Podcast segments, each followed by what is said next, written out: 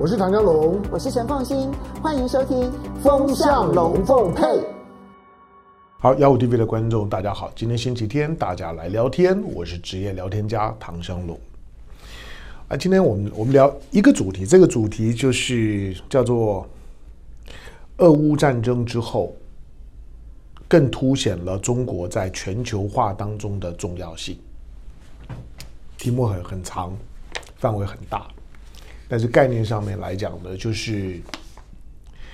呃，在俄乌战争，俄乌战争呢，它最严重的破坏就是使得，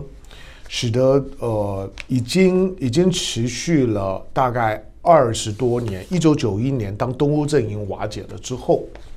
那整个的由美国西方呢所主导的那个全球主义，它成为地球上面呢最强大的意识形态。几乎每一个国家、每一个企业、每一个个人都需要努力呢，让自己在在全球化、国际化的问题上面能够达标，当做是呢自己呢在一个文明追逐的过程当中的一个一个重要的身份证。好，所以如何让自己呢能够满足全球化的需求，这个呢是是从一九九一年之后，那持续了三十年。的国际政治当中的主流，这个主流是有个前提的，就是第一个就是当东欧的瓦解了，第二个呢就是就是呢欧盟成立了之后呢，欧盟主导了许多的价值议题，第三个呢是欧盟必须要跟俄罗斯跟呢瓦解之后的东欧集团呢保持的一种可互动的关系。那它才使得所谓的全球全球主义，包括一些全球议题，比如说什么温室效应啊等等啊，这些海洋保护啊这些的议题，它它必须它是一个合作性的议议题，所以它必须要要各国都能够意识到，we are family，那我们必须要一起努力，才能够解决共同的难题，而不能够允许在国际社会里面有人当 free rider。Free rider 就搭便车啊，就是我啥都不做，甚至于呢，我调皮捣蛋。可是最后呢，当大家的努力的成果的时候呢，不管你们愿不愿意分我，你不能够排除我的享用。比如说，大家很努力把空气搞好了，搞好了之后呢，有有有有些国家呢，虽然呢，他完全都不配合。但是呢，当空气变好了之后，你不能够阻止它，它呼吸。那这种的国家呢，就是呢，就是坐享其成的 free rider，在全球主义里面呢是不能够存在的。合作呢是前提。可是这次的俄乌战战争呢，呃，美国美国呢严重的严严重的操作了一个大的战略，它它是一个被设计好的战略。今天我我觉得我们生活在台湾，生活在亚洲或者全球的华人，在面对这件事情的时候呢，你几乎不要有有悬念，它它是被设计出来的，或者就是说，美国呢很有很清楚的意识到，我如果继续这样子做，我我继续呢采取一种所谓的压迫性的防守，北约听起来是一个集体防御组织。可是呢，他所采取的却是压迫性的防守。这种压迫性的防守一定会导致被防守的那一方呢，会开始做出一些肢体反应。你在你看篮球，你一定常看到什么叫压迫性的防守。压迫性的防守呢，会贴得非常非常的近，表面上看起来呢，让你难以出手，那压低你得分的话，但是他就在那种的，就是说呢，违规跟冲突的边缘地带游走。那这个时候呢，所有的所有的比赛，运动比赛当中，如果呢会发生会发生那种的板凳清空，大家全部冲上去的情况，经常都跟这种压迫性的防守所导致的肢体碰撞有关。所以你在理解这场俄乌战争的时候，现在已经不是谁谁对谁错的问题，而是它就是在一个大的框架里面，这种的压迫性的防守终于成功的挑起了对手的激烈反应。而导致一九九一年之后，在在东欧集团瓦解了之后，欧盟所所能够引导的就全球性的议题，因为俄乌战争被破坏了。你你会发现呢，这一年在这大半年的时间，所有的这些的欧洲的国家都都放都放弃了有关于碳排放、碳管制的要求，没有人谈了，因为没有办法谈。每个人都自顾不暇了，天然气都不知道在哪里了，能源都不知道在在在哪里了，就已经完了。好，那你说，那战争结束之后，或者战争结结束之后，我认为它所造成的这种伤害也难以修补，因此许多的全球主义的架构，它就会被破坏的非常的严严重。可是他说，那那事实上大大家是相互依存的，我们我们是一个生命共同体啊，我们在地球村里面啊。对了，那如果当你会这样想的时候呢，表示你深深的受到这个全球化、全球主义的影响跟教育，它内化成为你的价值观的一部分。但是呢，如果说在这种的情况下面，全球主义它仍然能够能够能够做某种的修复，最后的机会只有一个了，就在中国的身上，它不是。我不是在在在放大，就是说中国的影响力，而是而是中国在当下它的它的影响力呢，确实是确确实是无可替代的，甚至于呢，在人类的历史上面更远的不用讲，就是三五百年之内，你也看不到一个像中国这样一个巨大的量体，在关键的时刻，它的政治上面，其实中国在在在国际政治议题上面，我认为中国一直操作的非常的保守而谨慎。这跟西方国家的那种的主流叙叙事，就是一天到晚在夸大中国的侵略性、中国的扩扩张、中国的霸权主义、中国在霸凌他周围的国国家、中国在违违反了国际的游戏规则，在在在伤害呢这个规则，然后呢想要去拦拦阻了美国啦所有所有的国家的自由航航行权的这套自以为是的论述，跟事实是相反的。中国其实其实可能是可能是不只是当代，而是几十年来你能够数得出来的地球上面的强权，在进行国际政治操作的时候最保守的。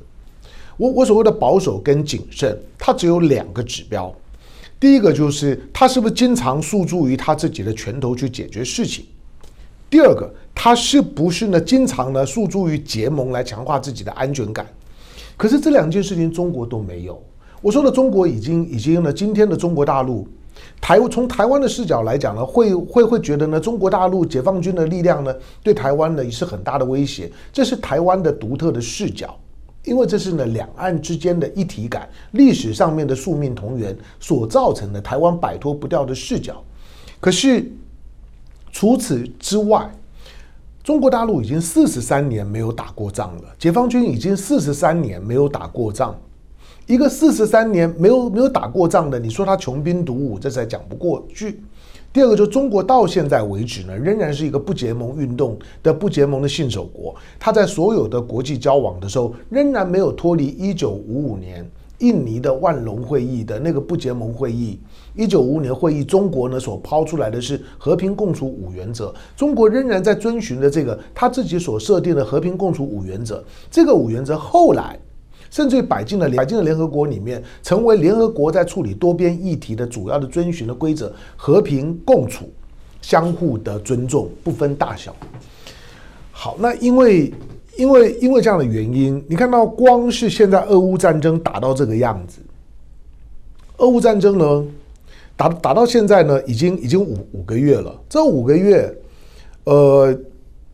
你原来认为表态的都已经表表态了，不表态的也都都不表态了。可是呢，最最近呢，有一些的国家呢，都开始重新的调整了他自己的位置，因为他们跟俄罗斯的关系比较亲近。比如说伊朗，比如说朝鲜，比如说叙利亚，这些的国国家，他们都重新的调整了自己的位置，加入了就挺俄罗斯的阵营。可是这些的国家会影响到战局吗？不会。其实真正会让这场的战战局呢，嗯，进行的非常的缓慢的一个关键的原因，西方国家应该要回头去感谢说中国。中国到现在为止，对于这场的战争，中国的态度仍然是中立的，没有因为西方的国家想象中国跟俄罗斯之间的那种的非常亲密的关系。没有错，今天的习近平跟跟普丁，中国跟俄罗斯的关系互为战略依托，在能能源跟其他的其他的经济发展项目上面来讲，大家呢有一些呢共共存的，甚至于呢这种的相相辅相成的关系，这是事实。可是就是因为这是事实，中国并没有因为这种的战略的依托、相互依托的关系，而在战争的发生到现在为止五个月的时候，中国选边。中国到现在为止仍然是联合国五个常任理事国里面唯一不选边的。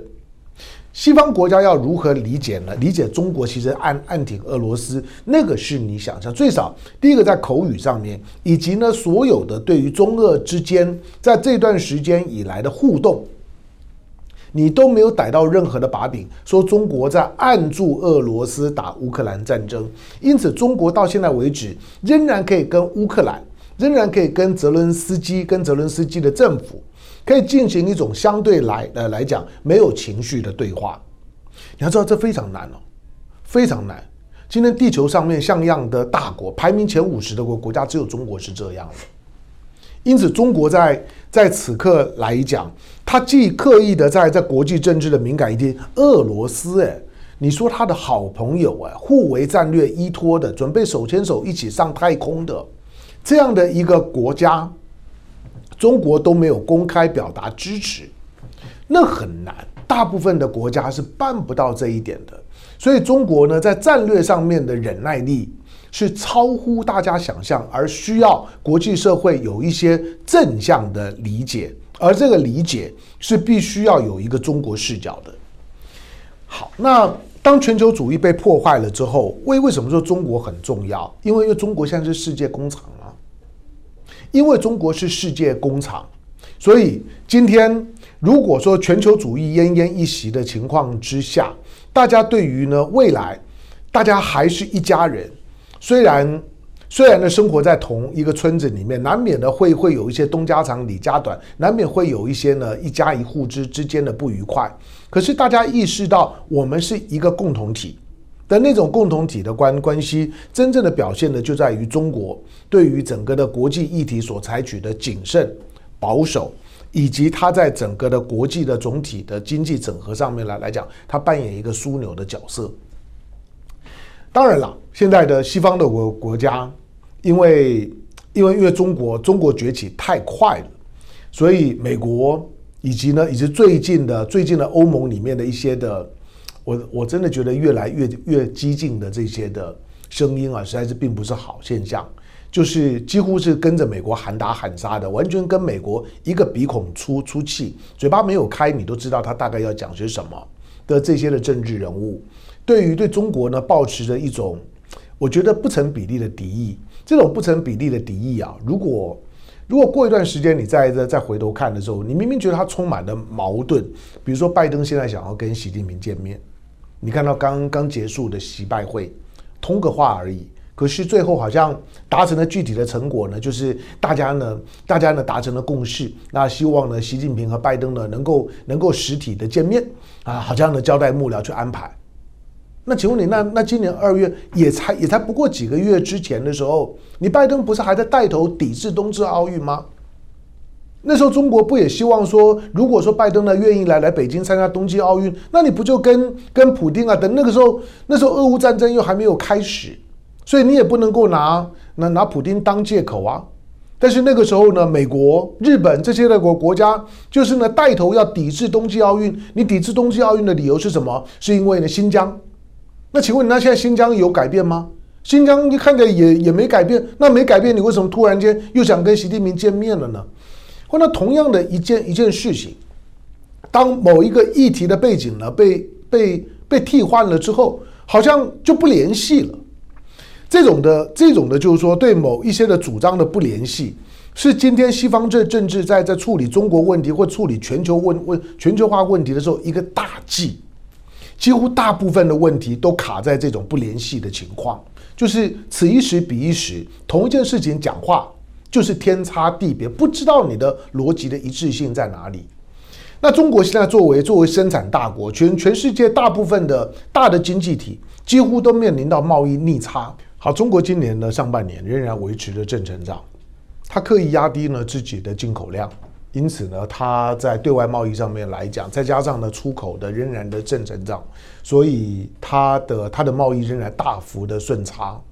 尤尤其呢，会让会让日本跟韩国会觉得非常惊慌的是，呃，现在中国对于日韩的出口的主要的品项呢，竟然是日本跟韩国最有把握的项目，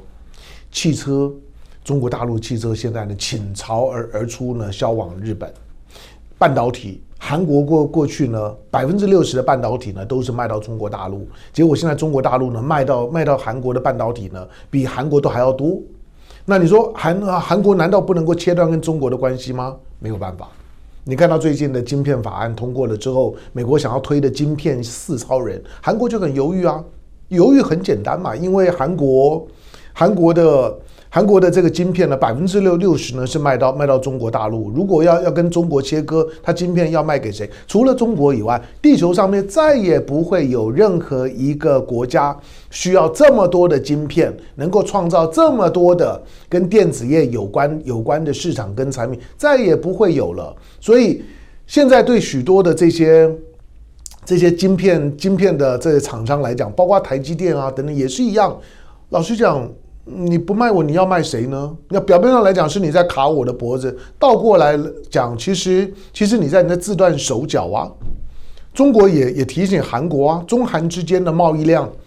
去年三千多亿美金，你韩国自己回回去算一算，这三千多亿美金中韩的贸易总量，比你韩国跟美国、韩国跟日本、韩国跟欧欧盟加起来总量都还多。我一国抵三国。那你不卖给我，你要跟我切断关系，你这这不是自断手脚，简直就就是就就是找死。中国因为它有它这样的一个独特的位置，所以今天呢，要如何去美国？美国当然从从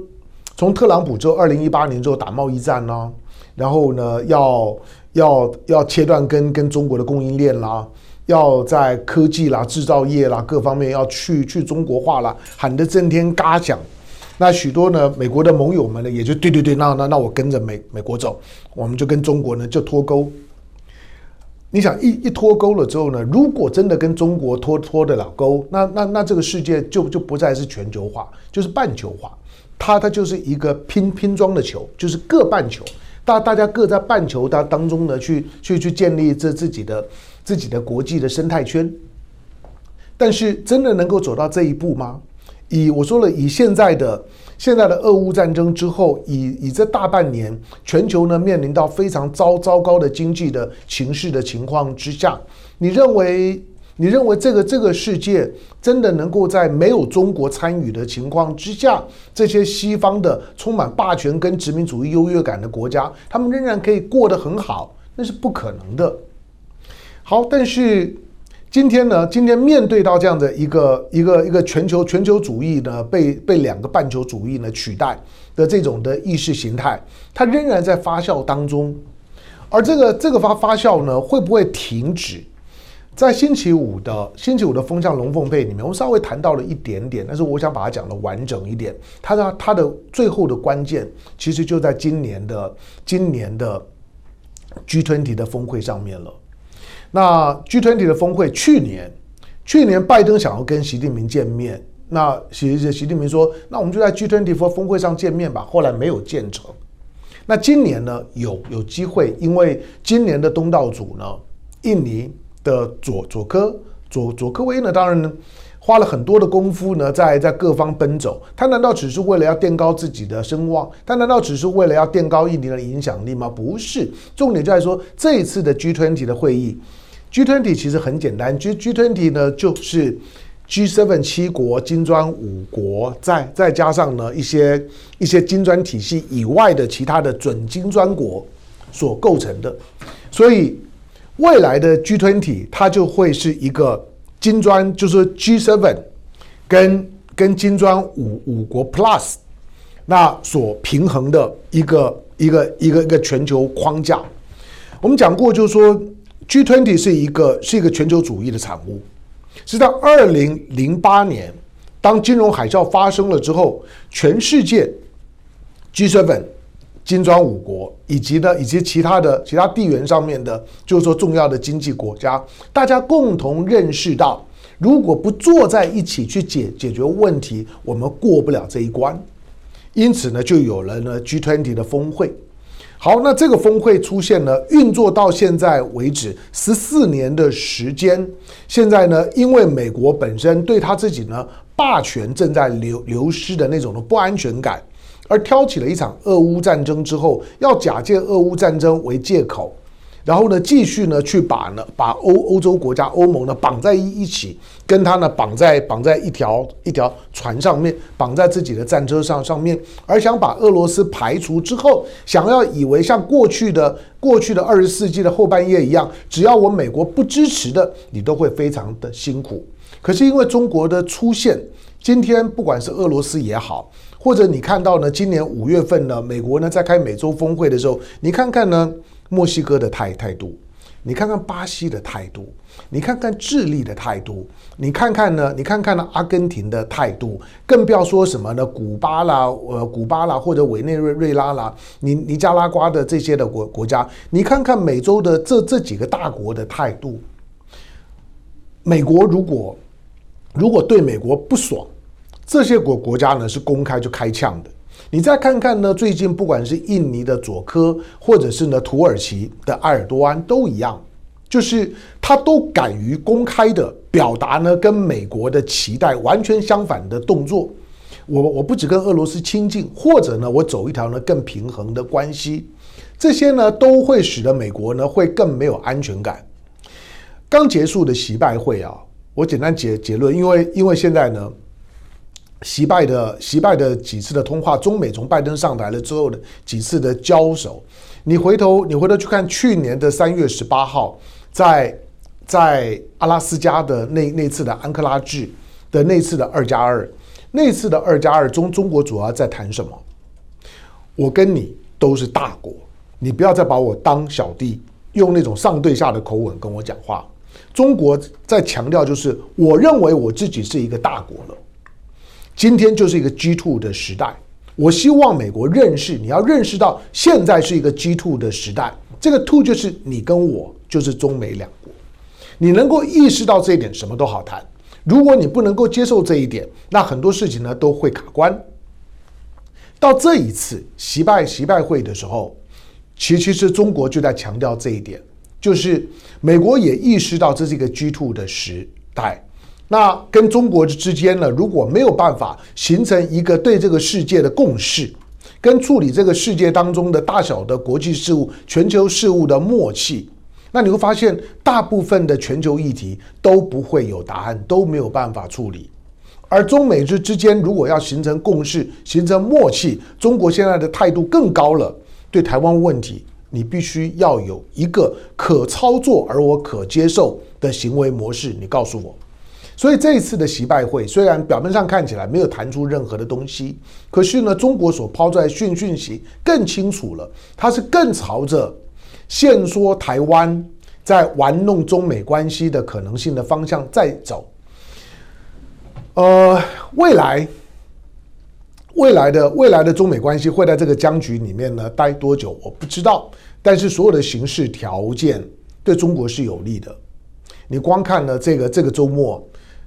美国呢所通过的晶片法案，虽然拜登还没有正式签署，但是一定会签署。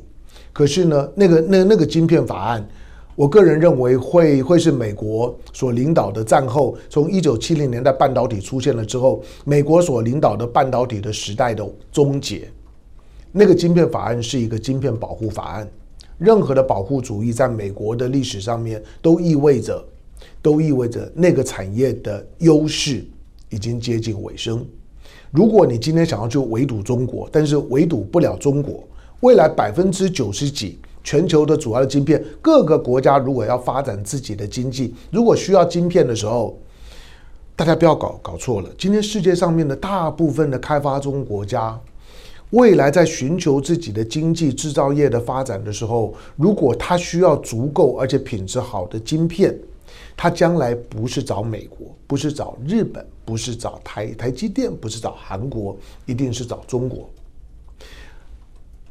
美国、日本、韩国、台湾的晶片是高阶晶片，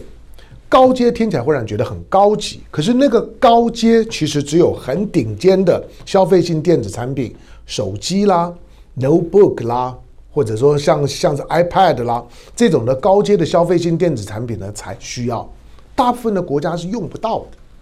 换句话说呢，只有这种生产高阶手手机的，有生产 iPhone 的美国，有生产 Samsung 的韩国。